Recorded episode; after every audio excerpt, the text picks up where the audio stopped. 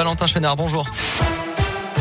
Bonjour Alexis, bonjour à tous. À la une, l'épidémie de Covid-19 connaît un rebond en France à l'entrée dans la saison froide. Hier, 7360 nouveaux cas ont été diagnostiqués, soit 17% de plus que 7 jours plus tôt. 1039 personnes sont hospitalisées en soins critiques, un chiffre en augmentation là aussi. En parallèle, un peu plus de 25 000 personnes ont une nouvelle fois défilé contre le pass sanitaire hier dans le pays. Dans le Rhône à Lyon, deux manifestations pour une mobilisation en Berne. Entre seulement 300 et 400 personnes se sont rassemblées l'une des mobilisations les plus faibles depuis cet été. Et on en sait un peu plus sur le terrible accident qui a eu lieu vendredi soir dans le Nord-Isère. Pour rappel, dans un choc frontal violent, deux véhicules ont pris feu. Les deux conducteurs piégés dans l'habitacle sont décédés carbonisés. L'enquête se poursuit et d'après les informations du Dauphiné libéré, les deux victimes seraient deux hommes âgés d'une soixantaine d'années. Le conducteur de la camionnette serait un restaurateur traiteur de Grenay près de Villefontaine, tandis que le conducteur de la voiture serait lui originaire de Vénissieux dans l'Est lyonnais, mais n'a pas encore été identifié avec certitude. Le parquet de Vienne de son côté ordonné des autopsies.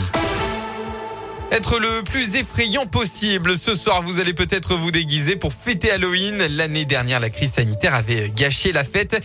Cette année est donc particulière. Les ventes de costumes, de masques ou d'accessoires repartent dans les magasins de déguisement. Comme dans cette boutique du premier arrondissement de Lyon, Christine Joly, responsable du bal masqué, révèle les tendances de cette année chez les Lyonnais. La tendance, eh bien, toujours des choses un peu trash, un peu euh, du sang, tout ce qui va être euh, cicatrice, les lentilles, énormément. Les, gens ont envie de, voilà, de changer de couleur de Dieu, de regard, ou des masques tout faits, ou de la peinture à mettre, euh, à faire sur soi. On nous demande beaucoup de Mexicain de la mort, donc ça demande du maquillage, ça demande de, un peu de précision. Et après, ben, tout ce qui est euh, infirmière ensanglantée, tout ce qui est zombie, les plus courants, le Dracula, le, les, les, sorcières, voilà, c'est toujours d'actualité. Et puis il y aura sûrement beaucoup de masques de Squid Game cette année, cette série sud-coréenne qui cartonne depuis plusieurs semaines. Les sports en football, la victoire au mental pour l'OL à domicile face à Lens. Hier, les Lyonnais qui menaient 2 à 0 à la pause n'ont pas déchanté dans les derniers instants et ont tenu le score. Résultat final 2 buts à 1. Avec cette victoire, le club remonte à la cinquième place à deux points des Lensois. Deuxième. Aujourd'hui, plusieurs rencontres de Ligue 1. On retrouvera notamment le Clermont Foot pour son premier prime time ce soir à 20h45 face à Marseille.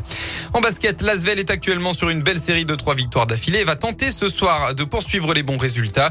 En marge de la sixième journée de Pro A, les Villeurbanais accueillent à l'Astrobal Orléans. Coup d'envoi de la rencontre à 19h.